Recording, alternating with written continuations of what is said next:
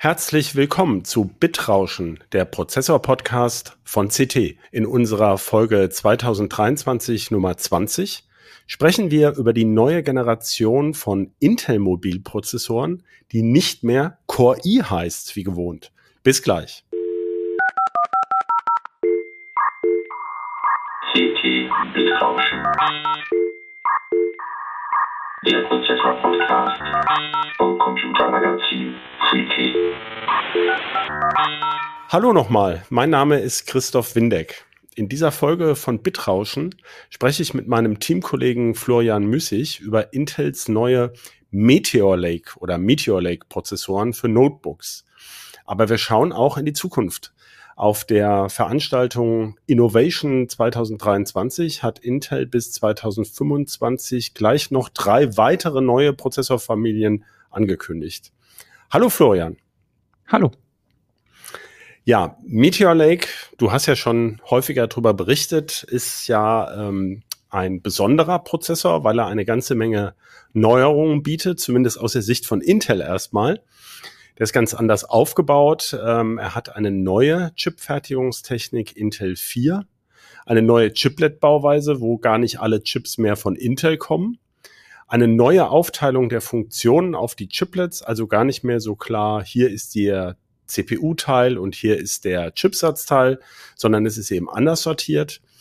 Ein KI-Beschleuniger namens ähm, NPU, das steht vermutlich für Neural Processing Unit, und neue Namen wie Core 7 Ultra 155H statt, wie man hätte erwarten können, Core i 1400. Äh, fangen wir mal ganz vorne an. Das war ja nur ein kurzer Überblick. Wann kann man die neuen Notebooks denn überhaupt kaufen? Das ist noch nicht so ganz klar. Also Intel hat gesagt, der Startschuss soll offiziell am 14. Dezember sein ob man an den Tag dann auch wirklich gleich Notebooks kaufen kann oder ob das nur die Prozessorvorstellung ist mit allen Modulen, alle Taktfrequenzen und so weiter. Und ab dem Stichtag dann sozusagen die Notebook-Hersteller auch aus den Löchern kommen dürfen, das ist noch so ein bisschen unklar. Ich selber rechne eigentlich erst damit, dass die große Welle erst ganz traditionell im Anfang Januar auf der CES in Las Vegas stattfinden wird. Das ist ja auch immer noch ein Unterschied, wenn so ein US-Hersteller das in den USA bekannt gibt äh, und dem europäischen oder deutschen Markt. Bei Apple startet es ja überall gleichzeitig, üblicherweise nach diesen großen Verkaufsveranstaltungen, die dann auch gestreamt werden. Hier verteilt sich ja des, der Start auf die ganzen Notebook-Hersteller, also was weiß ich, Lenovo, Dell, HP, um mal die größten zu nennen, und dann Asus, MSI, Gigabyte, die wen es alle gibt, bis hin zum Medion Notebook runter. Das heißt, also für Deutschland wissen wir noch gar nicht, wann wer starten will. Da gibt es auch noch keine Hintergrundinfos, oder? Nein, das kann ja auch quasi jeder Notebook-Hersteller selber entscheiden. Es ist bei jeder äh, Produktionsstadie so, dass es irgendwie langsam hochlaufen muss. Und ob die ersten Geräte dann erstmal für den Heimatmarkt von Dell, HP, Lenovo, also USA dann kommen, wo auch Intel da ist, oder ob sie die gleich weltweit streuen, das ist kann sich jeder immer selber aussuchen, aber es ist traditionell so, erst geht's in den USA los und dann mit ein, zwei, drei Monaten Verspätung kommen die Systeme dann auch hierzulande an. Europa ist immer so ein bisschen kritisch, weil bei Notebook muss immer eine andere Tastatur rein und so weiter. Also es ist auch mal ein bisschen komplexer, das alles zu fertigen, als erstmal für einen Markt, wo man anfangen kann. Für welche Geräteklasse erwartest du den Meteor Lake jetzt erstmal? Also ähm, billig Notebooks, flache, leichte, die typischen Business Notebooks oder Gaming Notebooks? Also wo geht's denn los? Also die, die kompakten, flachen, leichten ganz sicher, weil sie ja ein bisschen Richtung Effizienz wollen und da es auch da ist, wo die äh, Mobilprozessoren traditionell gestartet sind. Es kommt ein bisschen auf die Ausbaustufen an, wann die in welcher Reihenfolge kommen. Es war bislang ja auch so, dass Gaming immer oder starke Prozessoren, traditionell die H-Serie, immer recht früh dabei war. Könnte also auch sein. Was ich nicht erwarten werde, ist noch weiter oben. Es gab in Vergangenheit HX, das war ja eigentlich abgewandelte Desktop-Prozessoren, die besonders leistungsstarken Notebooks und Workstations, die werden sicherlich später kommen. Und auch bei den Billigheimern oder sogar Mittelklasse, auch da wird es am Anfang noch sehr, sehr dünn aussehen. Das hat sich in den letzten Jahren gezeigt, ähm, dass das gerne mal ein, zwei Jahre Versatz hat, dass die Technik also in der Mittelklasse oder in Billiggeräten ein, zwei Jahre alte Prozessoren sind, was erst dann langsam sozusagen reinkommt. Das heißt, man kann eigentlich erwarten, dass diese Meteor Lake Geräte, ich sag mal so flache 14, 16 Zoll Geräte vermutlich so die ersten dabei sind, oder? Also es ist traditionell immer gerne so, dass die Hersteller ihre Flaggschiffe machen. Das wäre bei Lenovo ThinkPad X1, das wäre bei Dell das XPS 13, es verschiedene andere dann auch noch. Ähm, das ist so, und das sind immer dann noch die Premium-Geräte, also unterhalb von 1500 Euro bewegen wir uns da auch gar nicht. Ähm, ob es dann noch ein bisschen günstiger gleich losgeht, dann auch noch, wie gesagt, Mittelklasse, was in letzter Zeit ja dann auch immer so noch eigentlich um die 1000 Euro bedeutet hat, Ähm, könnte zumindest sein, dass die Geräte angekündigt sind für später im Jahr, aber tiefer vom Preis her erwarte ich jetzt erstmal eigentlich nichts. Jetzt ist ja die Frage, ähm, also für Intel ist das alles sehr aufregend mit der, mit der Teil- oder Chiplet-Bauweise. Darüber sprechen wir ja gleich auch nochmal. Aber vor allem jetzt wäre ja mal die Perspektive der Käufer eigentlich das Wichtigste. Ähm, was ist denn für die das die wichtigste Neuerung an Meteor Lake? Also geht es hier mehr, ist das jetzt einfach ein schnellerer Prozessor oder, oder was ist die Besonderheit deiner Meinung nach? Es ist noch ein bisschen tricky zu sagen, weil Intel eben noch keine Taktfrequenzen gesagt hat. Sie haben nicht gesagt, welche Prozessormodelle es konkret geben wird, mit welcher Kombination aus P- und E-Kernen. Darum ist ein bisschen noch Glaskugelleserei hier gerade. Ähm, es ist aber zu erwarten, dass indem es ein neuer Fertigungsprozess ist, dass die CPUs ein bisschen effizienter sind, also dass es ähm, dem Akkuverbrauch, äh, dem Energieverbrauch zugutekommt und die Akkulaufzeit besser wird. Ähm, Performance ist natürlich auch so Sache. Ein bisschen mehr CPU-Performance tut sicherlich auch niemandem weh. Es steht auch zu erwarten. Was Intel noch gesagt hat, ist, die Grafikleistung soll deutlich besser werden. Das ist ja bislang im Paradedisziplin von AMD gewesen, die deutlich schneller waren, die auch schon seit zwei Generationen ähm, Raytracing-Kerne drin haben, die man in der Notebook-Grafik erstmal nicht braucht, aber zumindest ist es ein technisches Aushängeschild, was man sich ranschreiben kann. Das wird bei Intel auch kommen. Ob das dann überall auch gleich die dickste Grafikeinheit drin sein wird in allen CPUs, das steht dann wieder auf dem anderen Blatt, das erwarte ich noch nicht.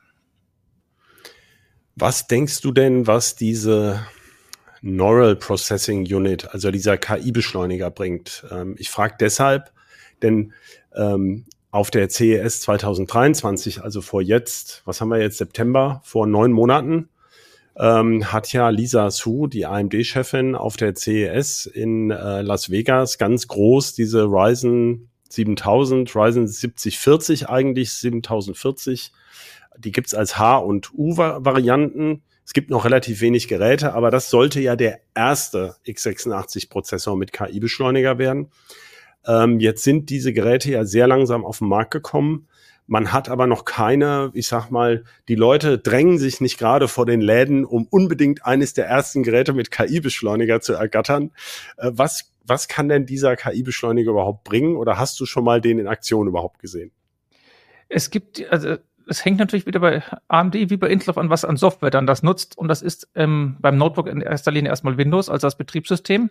Da hat Microsoft ein paar Effekte eingebaut, die man auch bislang schon kennt von Teams, dass der Hintergrund etwas unscharf gezeichnet wird, dass das Audio noch mal ein bisschen gefiltert wird, dass Hintergrundgeräusche rauskommen und sowas. Und dafür ist das Ding eigentlich auch gedacht. Also soll es nicht irgendwie die große Neuerung sein, die jetzt erstmal irgendwas anders macht, was es bislang nicht gegeben hat, sondern soll das, was es schon gibt und was jeder häufig nutzt, besonders effizient dann äh, bearbeiten. Es ist ein bisschen so wie die Videobeschleuniger, die bislang schon oder seit Jahren überall drin sind, die alle paar Jahre wieder mit neuen Videocodecs angepasst werden, dass man halt mit wenig CPU-Last dann ein Video abschauen kann.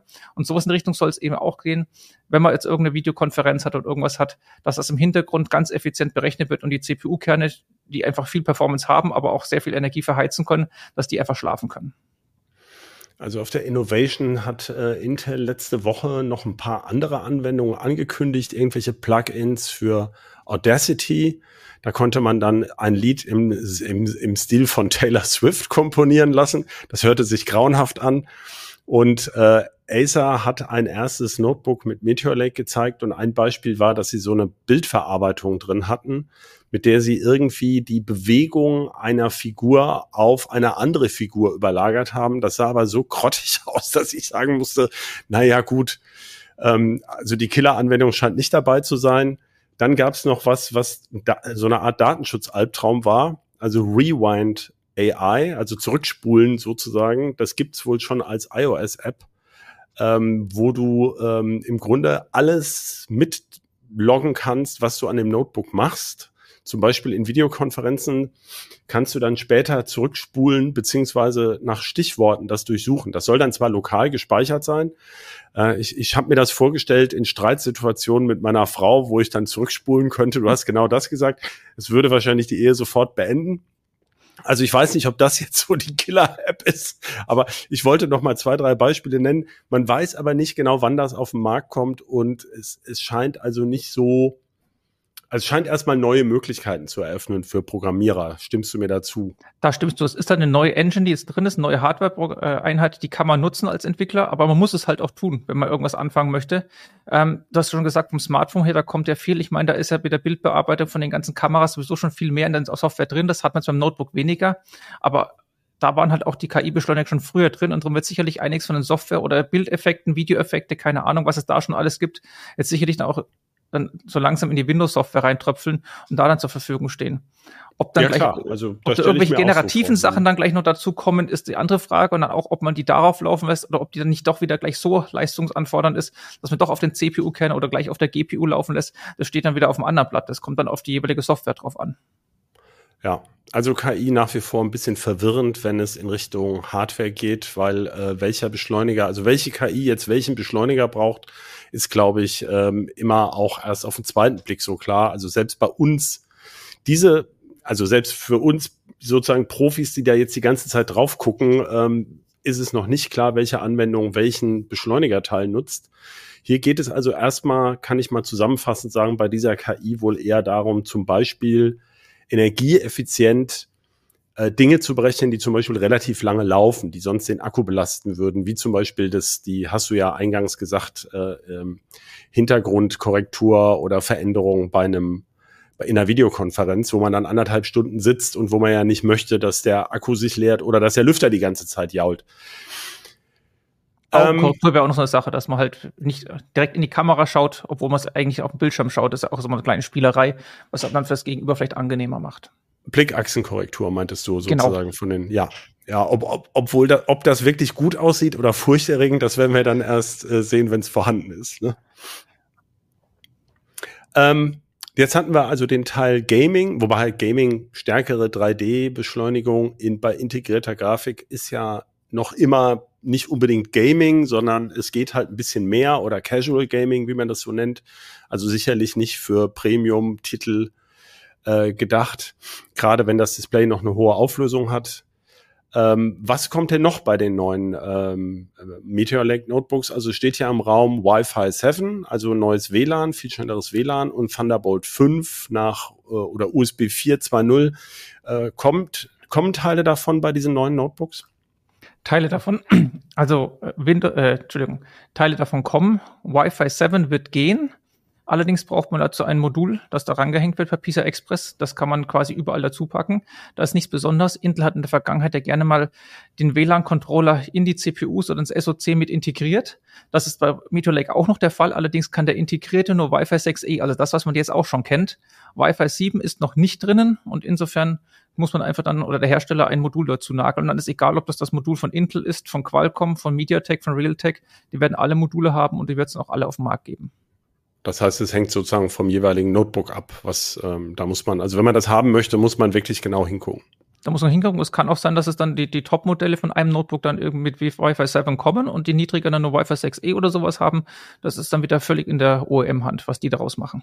Ja. Und Thunderbolt 5? Thunderbolt 5 wird erstmal nicht kommen. Das ist aktuell Thunderbolt 4 und da tut sich auch nichts. Thunderbolt 5 wurde jetzt vor kurzem vorgestellt. Da werden wohl als erstes dedizierte Chipsets kommen, also nichts, was integriert ist, was am Notebook gerne hätte, dass es auch irgendwie energieeffizient läuft. Das ist dann auch eher was für nächstes Jahr dann oder für die nächste Mobilprozessor-Generation. Wobei man ja sagen muss, ähm, dass ja die Vorteile von Thunderbolt 5 jetzt auch erstmal relativ speziell sind. Ne? Also Das sind spezielle höhere- Sachen. Also genau, es gibt eine höhere äh, Bandbreite dafür. Die ist allerdings weniger gedacht, dass man noch schnellere SSDs oder noch schnellere eGPUs oder sonst irgendwas dranhängen kann. Es geht eher darum, dass man hochauflösende Monitore anschließen kann und dann auch gleich mal zweimal 6K oder sowas in der Richtung oder noch höher oder mit höheren äh, Bildwiederholraten als 60 Hertz, was alles Bandbreite frisst und wo dann einfach die bisherige Bandbreite von 40 Gigabyte nicht mehr ausreicht. Darum macht Thunderbolt dann 80 oder in einem äh, Asynchronmodus sogar 120 Gigabit in eine Richtung. Ähm, und damit geht das dann eben. Naja, wobei ja das Problem ist, dass es diese DisplayPort äh, äh, 1.4 Monitore, die dann äh, 6K über ein Kabel könnten, die sind ja auch noch sehr, sehr selten, ne? Und ähm, gar nicht so unbedingt. Doch 6K Genau, geht, muss- aber 8K, ne? Genau, da muss das komplette Ökosystem dann einfach noch wachsen. Dann, ob dann wieder dann Ja. Thunderbolt 5 Monitore kommen und die erst wieder bei Apple kommen oder woanders, das wird sich zeigen müssen. Aber das ist alles noch Zukunftsmusik und davon ist erstmal in der aktuellen Generation wenig zu erwarten. Also wie gesagt, Thunderbolt Ja, das 5 interessiert. gar nicht. Also ich wollte eher darauf hinaus, dass das ja auch relativ wenig Leute interessiert. Ähm, das heißt, äh, 4K ist ja klar, das funktioniert ja auch schon. Und ähm, das ist ja auch bezahlbar. Aber diese Monitore sind ja auch noch wahnsinnig teuer und nur für relativ wenig Leute interessant. Deswegen, Ja. darauf wollte Was- ich hinaus. Also ja, was bei Notebooks nice to spannend- have, aber man muss jetzt es nicht unbedingt haben. Genau, was bei Notebooks spannend ist, es heißt dann, dass dann auch mit Thunderbolt 5 mindestens 140 Watt in Richtung Notebook fließen können, ähm, weil dieser ex erweiterte Modus, den schon länger gibt, dann auch verpflichtend umgesetzt werden muss. Das heißt 140 Watt optional, bis 240 Watt geht es dann. Das heißt, da kann ich deutlich dickere Notebooks versorgen, als es bislang ist. Es wird sicherlich immer noch nicht für alle Gaming-Notebooks oder alle mobilen Workstations ausreichen, aber es ist zumindest schon mal deutlich mehr, was man dann damit versorgen kann über ein USB-C-Kabel oder dann auch entsprechende Monitore oder Docks, sobald die dann da sind. Okay, jetzt haben wir ja über die Eigenschaften der äh, Meteor Lake Prozessoren, soweit wir das heute wissen, kommen ja erst in einem Vierteljahr, ähm, gesprochen. Jetzt würde ich mal gerne auf den Aufbau schauen. Du hattest ja schon in der vergangenen CT-Ausgabe was dazu, ähm, wie eben jetzt diese Chiplets oder die, die Aufgaben des Prozessors, des hochintegrierten Prozessors, der ja auch die ganzen Schnittstellen enthält, sich auf diese Chiplets verteilen. Ich fange mal vorne an. Jetzt, ähm, es sind also mehrere Chiplets, die da neben und aufeinander gepappt sind, sozusagen mit hochkomplizierter Fügetechnik. Äh, und Intel baut, das ist aus meiner Sicht die auf dem, auf der Hand liegende Frage eigentlich, wieso baut Intel nur noch das CPU-Chiplet und den Rest nicht mehr? die offizielle Antwort, die sie gegeben haben, sie haben sich halt den Prozess rausgesucht, der für jedes Chiplet optimal geeignet war und haben den dann gewählt. Das heißt jetzt, das CPU-Chiplet kommt noch von ihnen, aber alle anderen oder zumindest die, die wichtigen anderen nicht mehr. GPU, SoC und IO-Teil, die sind alle von TSMC zugeliefert. Und hat Intel dann die Fertigungskapazität noch gar nicht oder, oder geht es wirklich um die Fertigungstechnik an sich, also die technischen Eigenschaften dieser Transistoren beziehungsweise Chips? Ich glaube, das hängt mit beiden zusammen. Also ich meine, es ist ja das CPU-Chiplet kommt ja in neuen Fertigungsverfahren. Das ist Intel 4. Das ist das erste äh, Chiplet oder der erste Chip, den Intel überhaupt in diesem Fertigungsverfahren macht. Das ist ein, auch wie jede Produktion, hatte ich schon gesagt, muss langsam anlaufen. Und wenn sie anläuft, dann da gibt's halt am Anfang noch nicht so viele Stückzahlen. Und darum hat Intel gesagt, dann machen wir den Teil und den anderen Teil lagern wir erstmal aus. Ich meine, die GPUs werden ja traditionell äh, bei TSMC gefertigt, bei AMD, bei Nvidia und auch bei Intel. Und insofern hat sich das halt angeboten, dass man das dann auch noch macht. Und beim anderen hat man sicherlich einfach noch geschaut, wo gibt's gerade die Kapazitäten, was brauchen wir. Und da hat halt Intel gesagt, okay, dann kaufen wir es zu in diesem Fall. Intel selber macht ja auch noch den sogenannten Interposer, also einen zwar relativ großen Chip, der aber wenig Aufgaben hat, im Grunde nur so eine Art Verdrahtungsebene und, und mechanische Ebene ist, die unten drunter liegt und alle Chips miteinander verbindet. Da kommt wohl die im Grunde schon praktisch zehn Jahre alte oder seit zehn Jahren genutzte 22 Nanometer Technik zum Einsatz. Welche Technik steckt denn ähm, Fertigungstechnik in den anderen Chiplets von TSMC? TSMC hat zwei Prozesse in 6 und N5. Das GPU-Chiplet, das ist in N5, also 5 Nanometer gefertigt. SoC und IO-Teil sind in N6, also 6 Nanometer. Und in dem äh, SoC-Teil, also System on Chip-Teil, in dem zum Beispiel der Speichercontroller, wenn ich es richtig ver... Nee, der ist, der I.O. ist äh, der Speichercontroller. Nein, Speicherkontrolle ist SoC. Gut. Also Intel hat sich ja angeschaut, welche Produkte oder welche Bausteine, die sowieso schon da sind, werden häufig benötigt. Und die hat Intel ins SoC-Teil gepackt. Das ist der Speichercontroller. Das sind zum Beispiel die Videoeinheiten zum Decoden, was wir schon hatten. Das ist SATA, das ist USB, das ist PCI Express. Das ist alles, was man häufig braucht oder im System häufig braucht. Das hat Intel sozusagen zentral zusammengefasst. Das, was optional ist oder nicht so oft ist, hat sie dann, hat Intel dann ausgelagert. Das sind einerseits dann die ganzen vielen äh, GPU-Kerne mit Shader, mit allen Pipapo, was da dazu gehört für 3D-Grafik, aber was halt nur dafür braucht. Wenn man es nicht braucht, kann dieses Teil komplett abgeschaltet werden. Das gilt in gewisser Weise auch für das CPU-Teil. Das sind wie klassisch oder schon seit der zweiten CPU-Generation bekannt P-Kerne, also performante Kerne und E-Kerne, also Effizienzkerne drin. Auch an der Aufteilung 6 P-Kerne, 8 E-Kerne im Maximalausbau hat sich wenig geändert. Das Besondere ist jetzt, dass diese CPU-Kerne braucht ein System immer ein bisschen mit. Also auch wenn man Video schaut oder wenig macht, ein bisschen Hintergrundaufgaben gibt's immer, die anfallen. Und es wäre jetzt in dieser Aufteilung so gewesen, dass das CPU-Teil hätte permanent kurz aufwachen müssen, was von der Energiebilanz hier einfach blöd ist, wenn man es dann gleich danach wieder schlafen legt. Darum hat Intel als Besonderheit zwei weitere E-Kerne eingeführt und diese zwei E-Kerne setzen im SoC-Teil. Es gibt also sozusagen eine Dreistaffelung von der Hybridtechnik, die sie haben. Zwei kleine Low-Power-Kerne im SoC-Teil, acht E-Kerne im CPU-Teil und dann nochmal bis zu sechs P-Kerne auch im CPU-Teil. Das heißt, das ist auch sozusagen das erste Mal, wenn ich mich recht erinnere, dass ein äh, PC-Prozessor der Intel-Kerne enthält, dass die dann nicht mehr von Intel selbst gefertigt werden, sondern zwei davon von TS bei TSMC gefertigt werden. Ne? Und in dem Fall, wenn man so will, sogar die wichtigsten, weil die sind quasi immer aktiv oder müssen immer da sein. Aber möglicherweise auch relativ langsam. Also ähm, das weiß man ja noch nicht. Lang, also Sie haben schon gesagt, sie werden sicherlich langsamer getaktet sein als die E-Kerne, die im äh, CPU-Teil sitzen. Das ist nochmal eine Stufe drunter. Ähm, ob man die dann jetzt die E-Kerne, die im CPU als, als mittlere Kerne bezeichnen will und nicht mehr als Low-End-Kerne, das ist ein bisschen Definitionssache. Sie sind technisch eng verwandt, aber halt anders ausgelegt, auch noch auf niedrigere Energieverbrauch, aber halt in dementsprechend auch niedrigen Takt. Die zwei im SOC-Teil. Ja, wobei das bei ARM ja schon seit Jahren üblich ist, dass es ja zum Teil äh, bei den ähm, Smartphone-Chips gibt es dann einen super starken Kern und noch drei ganz schön starke und dann noch äh, vier Effizienzkerne. Ja, aber also sind die ganz schön starken, sind das jetzt noch P-Kerne, sind das MIDI-Kerne? Ist, ist, ist, ist halt genau. Definitionssache, wie man es gerade sieht. Also, aber es sind zumindest ja, drei unterschiedliche. Wobei man noch sagen muss, dass wir ja anfangs vor zwei Jahren, als Intel mit Alder Lake die ersten Hybrid-Prozessoren gebracht hat, doch schon ein bisschen überrascht waren seinerzeit, weil ja meine Wahrnehmung immer von der Armschiene war, die, oder das ist ja bei Apple bis heute im Grunde so, eigentlich erledigen die P-Kerne, die starken Performance-Kerne, den wesentlichen Teil der Arbeit. Und die Effizienzkerne, wie der Name schon andeutet, die übernehmen eben so Nebenaufgaben, die nicht so wichtig sind. Und Intel hat ja relativ starke E-Kerne eingebaut, die, wobei sich eher so eine Aufgabenteilung gibt. Bei Single Threading sind die P-Kerne klar die wichtigsten. Aber beim Multithreading rechnen wirklich alle zusammen und da schieben die E-Kerne auch kräftig mit an. Also die, die leisten durchaus erhebliche Arbeit, denn Intel hat ja einige Prozessoren gebaut, in denen mittlerweile bis zu 16 E-Kerne zusammenhocken. Und wenn das reine Effizienzkerne wären für nachrangige Aufgaben, bräuchte man ja niemals so viele. Also das ist ja bei Intel hat das ja ein bisschen anders interpretiert. Das finde ich schon interessant. Und wenn ich es richtig verstanden habe, weiß man noch gar nicht so genau, ob diese diese E-Kerne im SOC, ob die jetzt tatsächlich auch mitrechnen oder ob die tatsächlich alternativ rechnen zu den E-Kernen. Sie dürfen mitrechnen, das haben Sie gesagt. Das sind zwei Zusatzkerne, die sieht auch Windows als Betriebssystem, die sind zusätzlich vorhanden. Okay. Das heißt, es kommt wieder auf den Scheduler drauf an, wie der es aufteilt. Also, es wird wohl keinen großen Unterschied machen, aber ein technischer Leckerbissen sozusagen oder technisch ist es auf jeden Fall relativ spannend. Ne?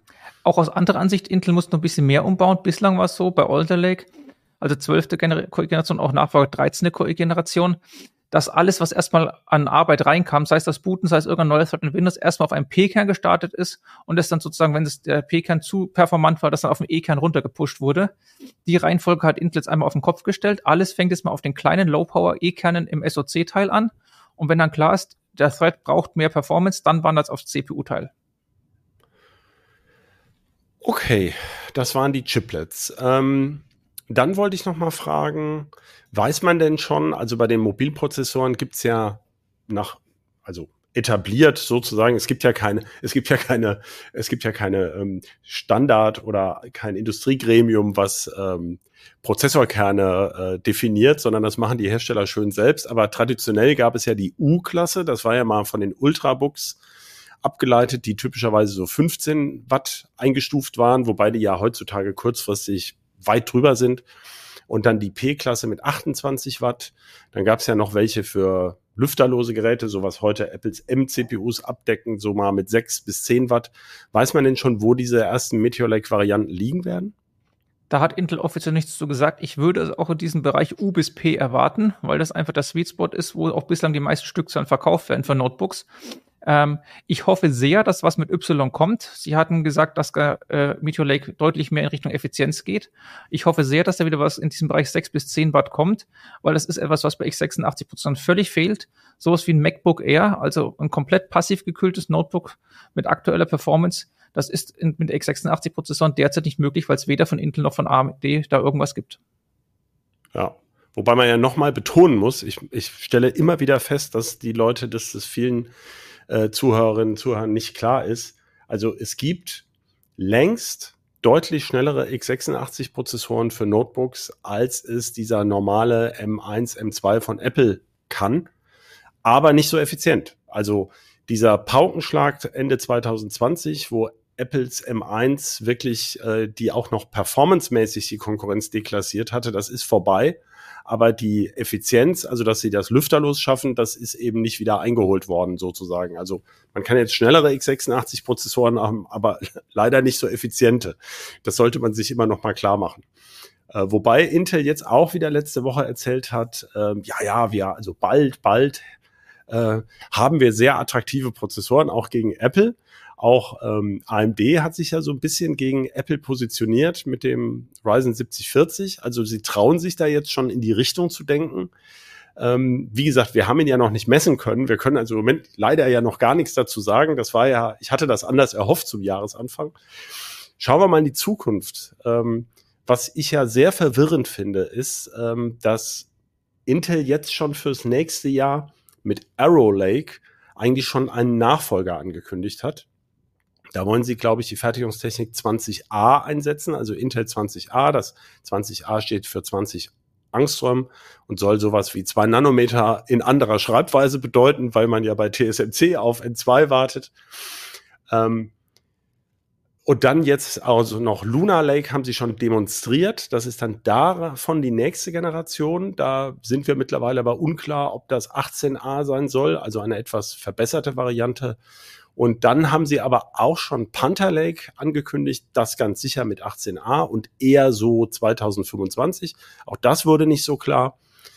Ja, wieso macht Intel das und ähm, warum brauchen wir all diese Prozessoren jetzt in den nächsten zwei Jahren?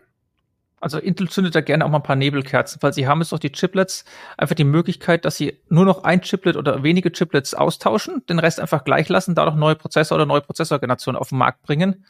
Wie sie die dann benennen und alles, das ist was anderes. Aber äh, was ist eine Generation, ist mit jetzt mit Chiplet-Design nicht mehr so einfach zu äh, beantworten, wie es früher mal war reicht es schon, die CPU-Kerne auszutauschen oder die, die GPU-Kerne müssen die auch mit dazu, reicht es einfach beiden. Das I.O.-Teil kann ausgetauscht werden, also von Thunderbolt 4 auf Thunderbolt 5 einfach mal umbauen. Ist das dann schon neue Generation oder nicht? Ich habe darauf noch keine Antwort, wie man das jetzt künftig definieren will, aber sie haben jetzt eben sehr viele Möglichkeiten.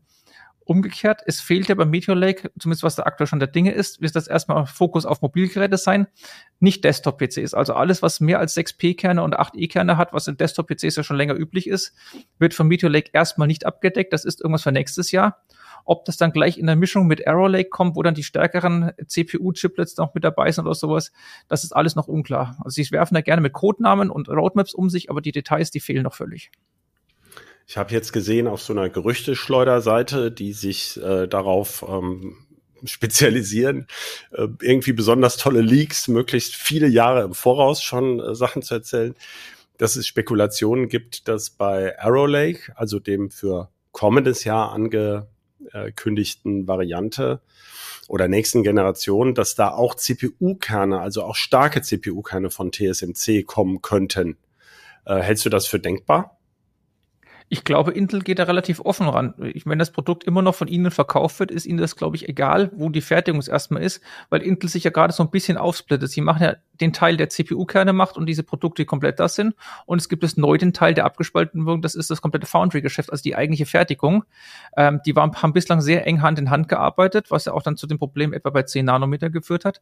Und die splitten sich jetzt auf. Und so kann das eine Intel jetzt sagen, wir können bei euch fertigen lassen oder wir lassen es, machen es woanders. Das ist ja bei Samsung zum Beispiel nicht anders. Die haben ja auch die, ähm, Chiplets, äh, die Chipfertigung, die bei Samsung läuft, aber es das heißt nicht automatisch, dass alle Chips, die Samsung braucht, dann auch, auch bei äh, der bei Tochter oder der Schwesterfirma gefertigt werden. Das können die ganz äh, einfach aufteilen. Das wird dann auch einfach Geschäftssachen, äh, Geschäftssachen einfach sein. Da gibt's dann Kostenvoranschläge, was kostet es bei A, was kostet bei B und dann entscheiden die Businessleute. Das heißt also, es ist sehr schwer, jetzt auf die Zukunft zu schauen, was, was man eigentlich konkret erwarten darf von der nächsten Intel-Generation. Da ist man jetzt drauf angewiesen, was Intel dann eben liefert. Ich meine, das ist ja sowieso am Ende immer so in der Praxis. Also es zählt das, äh, es zählt das, was das Produkt kann. Und du betonst ja auch gerne als unser Notebook-Experte, dass es ja gerade bei den Mobilprozessoren oft schon mehr auf die Kühlung und Stromversorgung des konkreten Geräts ankommt. Also insbesondere auf die Kühlung welche Leistung ich von einem Chip X oder Y tatsächlich abfordern kann. Ähm, das heißt, hier verwischen die Grenzen jetzt im Grunde noch mehr, wenn man so möchte. Genau, also Intel kann da jetzt auch kurzfristig oder vergleichsweise kurzfristig nicht mal fünf Jahre im Voraus, sondern irgendwie kürzer entscheiden, was jetzt wo bringen. Ähm, sie können sich einfach verschiedene Chiplet-Designs auf Lager legen und die mal halbwegs laufen. Und wenn sie sagen, wir brauchen jetzt nur Variante A und C, dann werden dann nur die dann zur Serienreife geführt und der Rest nicht. Aber das können sie eben relativ spät im Prozess noch entscheiden, was sie gerade brauchen. Und ansonsten seit 2020 ist auch bei Notebooks einfach wahnsinnig viel passiert, was die CPU-Performance angeht. Da ist ja damals der Ryzen 4000 auf acht CPU-Kerne gegangen, wo Intel erstmal nicht mitgekommen ist, was dann erst dann eben durch Hybrid Design Alder Lake dann kam. Ähm, und wer so ein Notebook hat, der hat so viel mehr Rechenleistung als alles, was vor 2020 erschienen ist. Ähm, da hat sich einfach ein Riesenteil getan. Ich habe es vorhin schon angedeutet, dass AMD und Intel ähm, auf die beeindruckenden M Prozessoren von Apple, also Apple Silicon mit ARM-kompatiblen Kernen ja mittlerweile sich trauen, auch ähm, Stellung zu beziehen, also auch deutlich sagen, ähm, die dagegen wollen wir anstinken. Für wie wahrscheinlich hältst du das, ähm, dass das klappt? Also dass auch wieder mal ein x86 Mobilprozessor kommt, der tatsächlich sozusagen als Gesamtbild toller ist als so ein Apple M. Also wir hatten ja gerade den Fall, dass dieser ähm, der neueste iPhone-Chip von Apple, der für das äh, was ist es, A, ähm, iPhone 15 Pro, der A17 Pro heißt er jetzt und nicht mehr Bionic, der ist ja schon TSMC N3, also die nächste Fertigungstechnik. Und da ist man ja eher so ein bisschen kalt erwischt worden jetzt. Also da sieht es ja gar nicht, also der ist schon ein bisschen schneller, aber tatsächlich kein so ein Riesensprung. Das deutet ja einerseits darauf hin, dass sich die sozusagen der, der, der Unterschied, der Sprung äh, kleiner wird. Andererseits ähm, sind die aber auch noch sehr weit weg. Wie ist deine Einschätzung? Ich sehe das genauso. Also, dass die schon drei Nanometer haben und im Vernehmen ja, glaube ich, auch das komplette erste Produktionsjahr bei TSMC einfach sich reserviert haben. Also auch kein anderer jetzt einfach da auf drei Nanometer fertigen kann. Ist auch mal Sache, das kann Apple machen, weil sie einfach mit Geld wedeln und sagen, wir hätten jetzt gerne diesen Prozess für das ja exklusiv für unsere Prozessoren. Ähm, das, das haben sie gemacht und das ist ja auch legitim, wenn man das kann. Ähm, ansonsten AMD und Intel haben aber auch ganz klar erkannt, dass die Konkurrenz jetzt nicht mehr der jeweils andere Partner ist, sondern eben Apple. Und dagegen arbeiten sie es auch an. Also sie wollen, ich weiß nicht, ob sie jetzt eine Allianz bilden, das wäre vielleicht ein bisschen zu viel, aber sie haben beides für so schon angekündigt. Es ist, wenn sie den jeweils anderen x86 Partner ärgern können mit ihren Designs, ist das schön. Aber die eigentliche Konkurrenz heißt eben Apple und da müssen sie es an und da wollen sie auch ran. Das heißt, du meinst, die strengen sich an, aber wann kann man irgendwie gar nicht abschätzen? Ich bin mal sehr gespannt, was es bei Apple dann beim M3 macht, bei seiner dritten Generation, weil von M1 auf M2 war das, was die CPU-Kerne oder sonst irgendwas das Komplettsystem gebracht hat, nicht so wirklich dann was Neues mit dabei. M3 wird sicherlich, wie jetzt auch die iPhone schon gezeigt haben, bei der GPU einen großen Teil machen. Das heißt, da wird Raytracing dann integriert sein, was ihm bislang gefehlt hat. Das wird ihnen allerdings für diese Generation wahrscheinlich auch reichen, weil wer spielen will oder wer das für Workstations braucht, äh, für irgendwelche Render-Sachen, der ist dann glücklich, wenn er das auch Apple auch da bekommen kann auf seinem MacBook. Ähm, aber bei den CPU-Kernen ist halt auch die Frage, wie, wie, viel können die jetzt noch zulegen? Der große Schritt war der M1. Da hat ihnen auch der Compilerwechsel geholfen, dass alles mal neu kompiliert wurde. Ähm, die nächsten Schritte werden deutlich kleiner sein und das kann insofern schon sein, dass dann AMD und Intel da auch schneller wieder rankommen. So, jetzt quasi zum Abschluss, wenn du nicht noch ein Thema hast. Ähm, äh, Pat Gelsinger, der Intel-Chef, hat vergangene Woche auch mal wieder gesagt, du hast es schon erwähnt, äh, ähm, Intel will ja in Zukunft ein großer Auftragsfertiger werden oder eigentlich sagt Pat Gelsinger relativ deutlich, wir wollen der größte Auftragsfertiger werden und sogar äh, an TSMC vorbeiziehen. Ähm, Dazu investiert Intel ja bis zu 100 Milliarden US-Dollar weltweit. Und äh, da steht ja immer die Frage im Raum, wer sind denn die Kunden, der dann eigentlich die, diese wahnsinnigen Mengen an Chips kaufen sollen? Und es gibt ja gar nicht so viele Firmen, die so viele Chips verkaufen. Da fallen einem natürlich immer wieder Apple ein, die sehr viele Chips verkaufen, aber auch Nvidia und ähm, äh, Pat Gelsinger hat dann seinen Freund ähm, Jensen Wang die sitzen ja auch in Santa Clara in ihre Hauptquartiere dicht beisammen. Äh, der hätte sich ja schon mehrfach wohlwollend über die Foundry-Sparte von Intel geäußert. Und ähm, Apple wäre natürlich ein Kracher für Intel. Äh, damit wären sie dann ja schon geadelt, wenn sie das schaffen würden. Siehst du da Aussichten, dass das so kommen kann? Also, dass irgendwann Nvidia oder sogar Apple-Chips dann aus von Intel Magdeburg gefertigt werden? Oder hältst du das für ausgeschlossen? Ich halte es nicht für ausgeschlossen. Ich meine, umgekehrt, wenn man sich anschaut, was Nvidia teilweise schon gemacht hat, ähm, die sind ja sehr, sehr oft bei TSMC oder versuchen es möglichst oft, aber das heißt natürlich auch, dass TSMC dann irgendwie da eine Monopolstellung hat bei den neuesten Prozessen, was sie dann sicherlich auch gerne dann mal auch wieder bei, bei den Kosten dann an die Firmen weiterreichen, um es so zu formulieren. Und wenn da jetzt ein Kon zusätzlicher Konkurrent da ist, der auch einen Leading-Edge-Prozess hat, also das Neueste, dann ist es sicherlich nicht verkehrt, das auch zu haben. Äh, Nvidia ist teilweise Samsung ausgewichen, die ist ja auch noch ganz weit vorne mit dabei aber das hat halt auch nicht immer funktioniert. Und insofern, wenn sie das noch einhaben und Intel sagt, wir wollen jetzt doch irgendeinen Prestigekunden haben und du kriegst dann mal eine Chip-Generation günstiger und die anderen nehmen es mit, ich könnte mir schon vorstellen, dass dann was in der Richtung passiert. Aber eben ein Zeitrahmen kann man, glaube ich, nicht vorhersagen. Das kann auch erst in fünf Jahren oder acht Jahren sein oder so. Ne? Ja, das ist, ist also kurzfristig glaube ich nicht dran, weil Intel muss erstmal die Kapazitäten aufbauen. Die müssen die ganzen Entwicklungstools auch noch an andere Firmen dann auf, also aufbereiten man kennt es ja selber, intern in der Firma ist selten so viel dokumentiert. Und wenn man das noch an anderen Leuten an die Hand geben möchte, dann wird das ein bisschen aufwendiger. Ähm, und das alles zu machen, das ist sicherlich ein längerfristiger Prozess, aber mittelfristig könnte ich mir schon vorstellen. Na gut, dann würde ich sagen, äh, vielen herzlichen Dank für das Gespräch, Florian, für die Expertise. Sehr gerne. Vor allem aber danken wir Ihnen, liebe Zuhörerinnen und Zuhörer, für Ihr Interesse. Wir freuen uns über Feedback per Mail an bit-rauschen.ct.de. Wenn Sie Lust haben, hören Sie gerne auch bei den anderen Podcasts von Heise Medien rein, die Sie unter heise.de slash podcast finden oder eben überall, wo es Podcasts gibt. Ganz zum Schluss vielen Dank auch an unseren Producer Schein und äh, damit Tschüss und bis zur nächsten Folge von Bitrauschen, jeden zweiten Mittwoch früh am Morgen. Tschüss.